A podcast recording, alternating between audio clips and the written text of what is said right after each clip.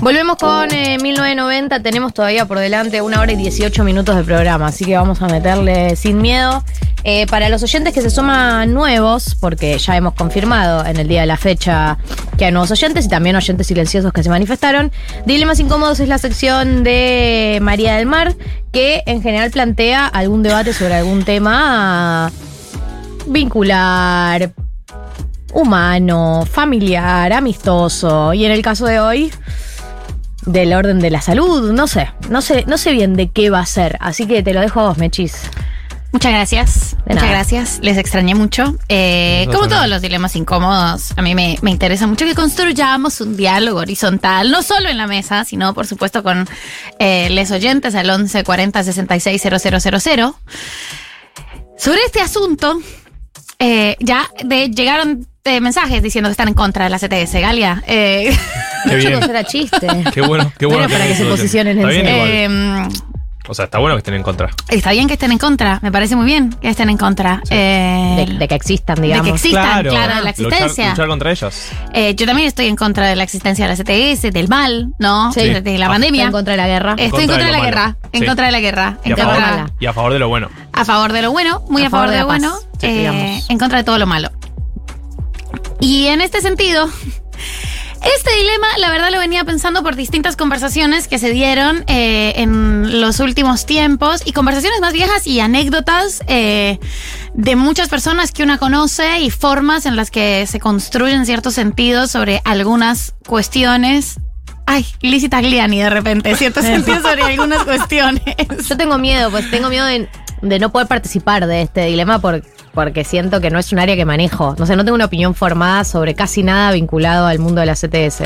No, para mí es eh, un dilema muy para personas que no tienen, so- para personas que tienen relaciones sexuales. Ok. Es para personas que tienen relaciones sexuales. No es un dilema de expertise, no es un Claro, dilema no, el no, que se van a que debatir. de- del orden del personal de salud. No, no es un dilema de orden del personal de salud. Eh, nos piden que aclaremos que es ETS, enfermedades de transmisión sexual.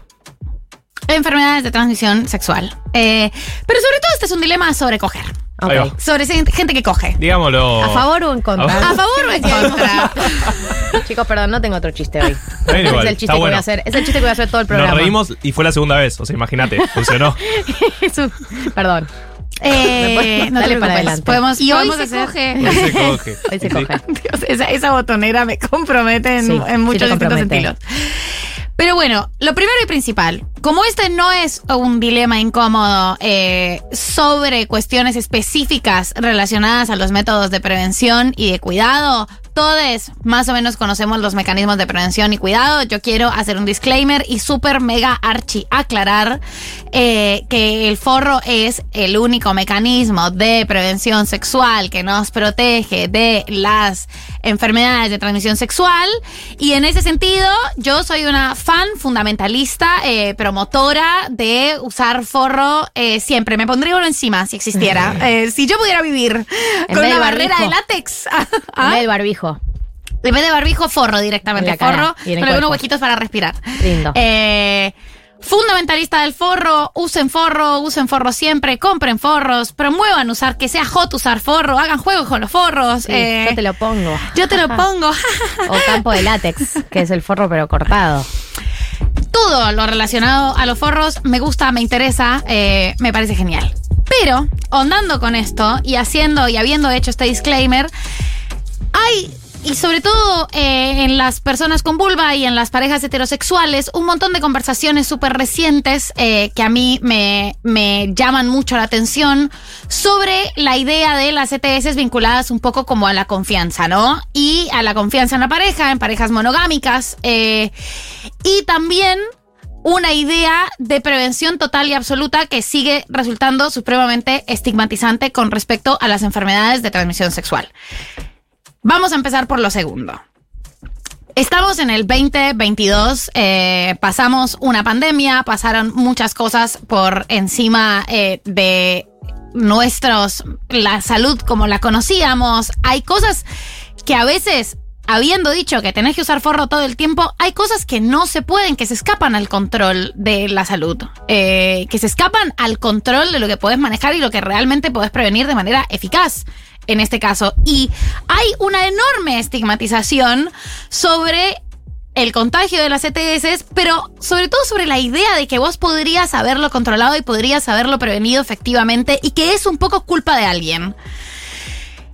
Es el 2022. Yo no estoy segura de que sea culpa de alguien eh, ni que esa sea una manera eficiente de la prevención, ¿no? Como pensar y buscar los responsables y rastrear eh, y tener esta línea mm, muy victimizante sobre las personas que tienen o contagian ETS, realmente acerque a las personas a los dispositivos de salud eh, a testearse efectivamente, que creo que es lo que realmente tendrían que estar haciendo. ¿Qué pasó? Vi un mensaje. Uy.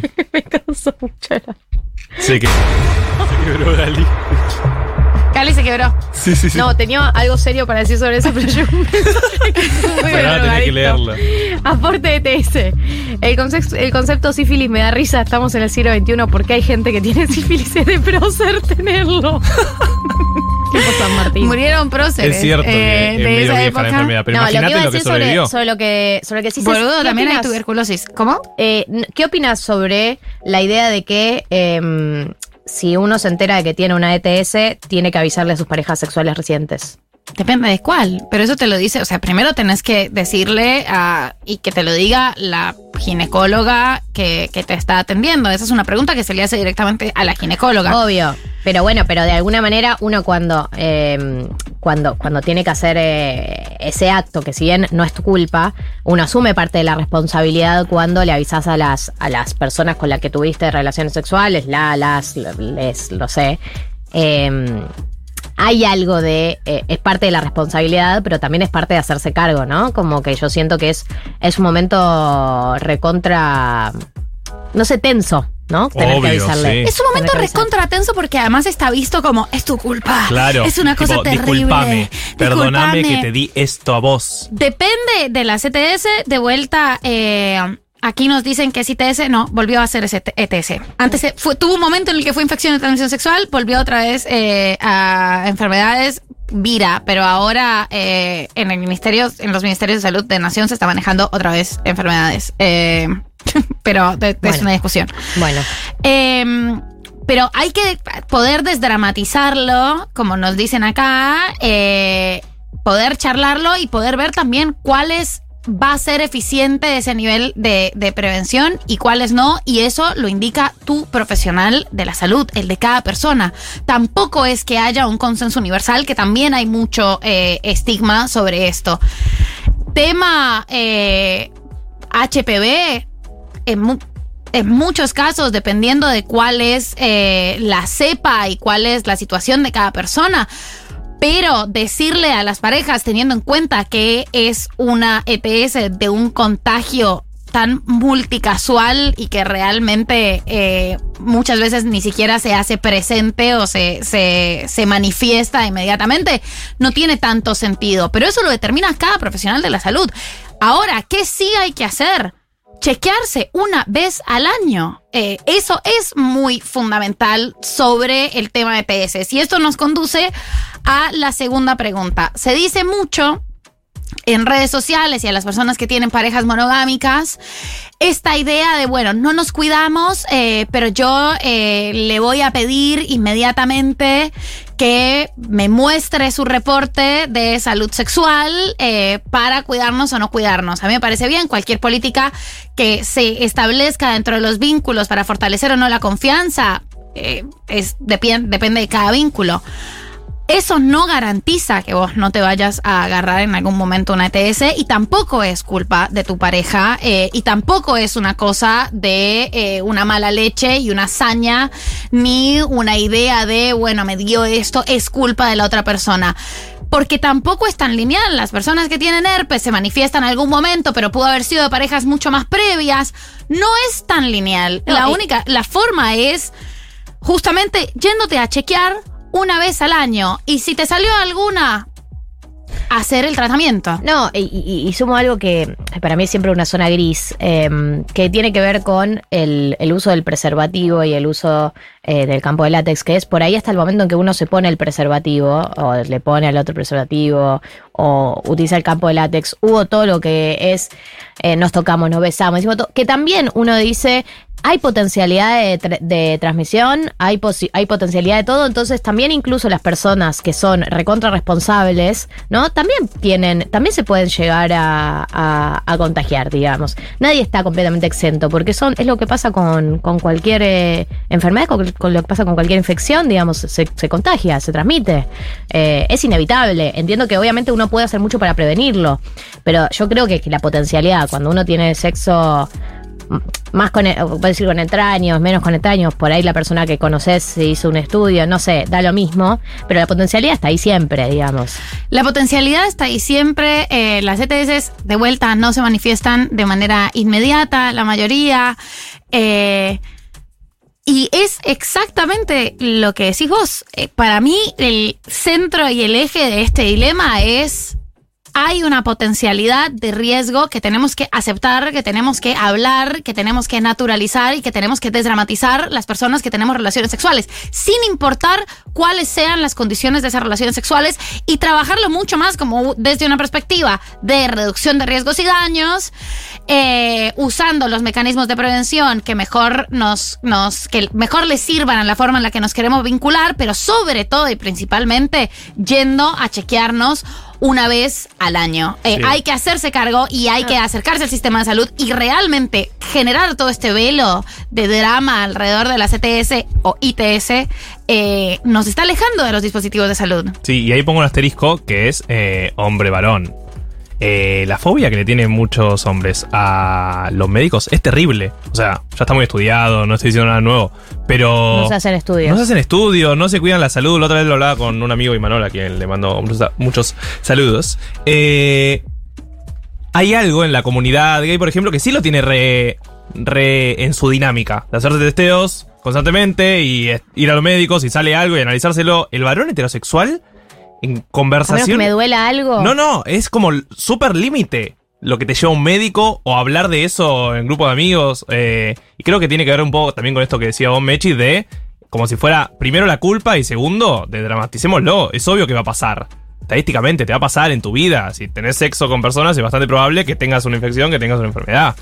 Eh, dos puntos. Yo creo que em, hay algo. pri- primero, eh, quería el caso de Martina, ¿no? Que me parece que es el caso como extremo, ¿no? De, de- esta versión de desdramatizar. Cuenta que tiene una. que una vez una sala con compañeros de trabajo, un compañero les contó, re tranquilo, que tenía HPV y que él no se cuidaba ni con su pareja estable ni con las ocasionales y no avisaba porque para él el HPV es como una gripe hoy por hoy. Circula y lo tienen todos. Me parece que el mensaje de esta de esta, de esta intervención, de esta columna, no es, no, no es ese, no es, eh, bueno, como es una gripe y circula, eh, nadie haga nada, no se cuiden, no avisen, todo lo contrario, me parece que es eh, no colapsar, me parece que es eso, ¿no? Es tomarlo. Y creo que pasa mucho, creo que el HPV es un buen ejemplo, ¿no? Porque pasa mucho de que uno se entera por ahí que tiene HPV y colapsás al toque, tipo, no, tengo HPV. Y después hay una segunda instancia de empezás a hablar con la gente, todos tuvieron, tienen, tendrán, como...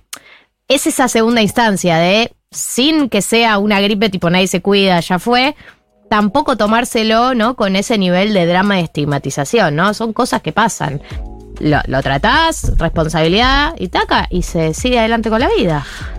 ¿Te ocupás? ¿Te ocupas? Son cosas que pasan, son cosas que pasan cuando las personas tenemos relaciones sexuales. Van a pasar eventualmente, hay que reducir los riesgos y daños y hay que chequearse una vez al año, que es lo más importante, y consultarle a tu profesional de salud eh, qué opina o qué no opina o cuál debe ser el procedimiento. Pero sobre todo hay que hablarlo también entre amigues eh, y comentarlo y que se hablen los, que, que salgan las voces y los testimonios. Acá dice, más uno la experiencia de colapsar el día del diagnóstico HPV, más uno charlarlo con gente para desestigmatizarlo. Una vez por lo- con el HPV es increíble. Una vez por lo charlas con gente, Todos. Todos. el, El- grado sí, es como. ¿Y, y qué y cuál, es, y cuál es el problema? Claro, bueno, te ocupás, ya está. Te ocupás, Eh, te ocupás, responsabilidad, somos adultos, me parece que somos gente responsable para llevar adelante un, un tratamiento y, y ser, eh, ser vivo con un asesoramiento de un profesional. Vas a seguir adelante con tu vida lo más bien. Sí. Eh, no, eh, y sumo, acá me, me dicen que estuve mal en reírme de la sífilis. No me reí de la sífilis, solo me causó gracia que dijeran que era una enfermedad de prócer, pero perdón si ofendía a alguien. Eh, me causó gracia que le digan enfermedad de prócer porque es verdad que era enfermedad de muchos próceres. Sí, es viejísima aparte. Eh, pero bueno.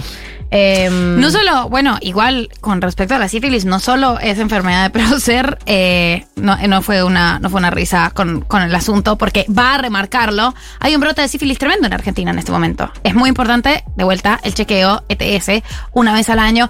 Te dio, lo comentas con tus amigues, eh, lo de dramatizar, pero te ocupás. Si no te ocupás y si se construye todo este velo de que además te hace una irresponsable, eh, no, no haberlo sabido, te hace una irresponsable no cuidarte y este, y este colapso moral que se tiene alrededor de las, de las ETS o ITS, la situación va a ser mucho peor porque eso es lo que aleja a la gente de los dispositivos de salud. Eh, así que sin drama y con eficiencia y de vuelta. Es una responsabilidad muy personal la salud. Yo sí creo eh, en, en que también hay que quitarle tanto la carga a las parejas sexuales que tenemos al respecto. Vos anda a chequearte eh, y, y, cuida tus maneras de, de protegerte como un acto súper autónomo que tiene sus riesgos, entendiendo esos riesgos, pero también eh, entendiendo que el mundo en el que vivimos nos obliga a convivir de una manera más cotidiana, más responsable y menos dramática eh, y con menos estigma con las infecciones de transmisión sexual. Vamos, eh, quiero leer un par de mensajes y ahora vamos a escuchar eh, a la audiencia. Muchas personas con útero dicen que los varones no avisan del HPV porque no tienen útero que pueda hacerse cáncer. Acá dice tengo HPV, significa PAP cada seis meses durante dos años más colpos anuales.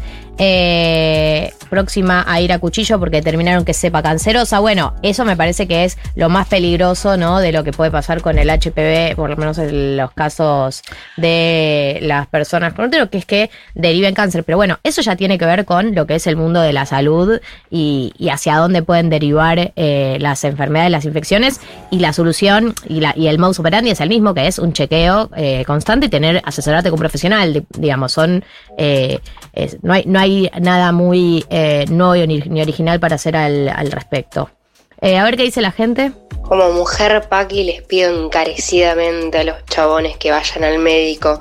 Yo me fumo una vez al año todos los santos estudios ginecológicos y los chabones de pedo van a un médico. Gracias. Sí. Bueno, ahí tienen, chicos. Hola, ¿cómo andan? Bueno, justo hablan un tema que me convoca. Yo trabajo en prevención de VIH y bueno, con la nueva ley de VIH sobre todo eh, siempre se trabajó la confidencialidad del diagnóstico de VIH, pero también de ahora de hepatitis virales y sífilis, con lo cual no es obligatorio contárselo a nadie. Obviamente es importante cuidarse, pero bueno, yo siempre digo que cuando nos tenemos relaciones sexuales todos y todas, todos estamos expuestos y sabemos que hay infecciones de transmisión sexual y no tiene que ser una responsabilidad de la persona que convive con algún virus o infección. Sobre todo en el VIH que hay mucho estigma y discriminación. Bien, profesionales opinan sobre el tema. Eh, creo que, bueno, un tema que claramente generó eh, mucha repercusión, muchas personas opinando, contando casos. El HPV me parece como eh, aparece como un caso muy extendido, pero me parece que es lo que vos decís y era un poco lo que decía la oyenta acá al final. Creo que la exposición a, eh, a esto lo tenemos todos cuando tenemos relaciones sexuales, así como estamos expuestos a un montón de otras cosas en un montón de otros aspectos de nuestra vida, porque la salud es frágil eh, y la potencialidad eh, de enfermarte siempre está. Así que nada, ¿querés decir algo para cerrar? Porque nos vamos. Antes de irnos, eh, hagan sus chequeos, hagámonos cargo de nuestra salud. eh, totalmente de acuerdo con la compañera que trabaja en prevención de HIV. Eh, es responsabilidad de cada uno y también eh, eh, desdramatizarlo y hablarlo entre amigues y que sea un tema mucho más cotidiano y, y mucho más fácil de, de gestionar y de ocuparse y que no requiera este colapso emocional y moral. Ahora sí, vamos con Kick It. Qué temón.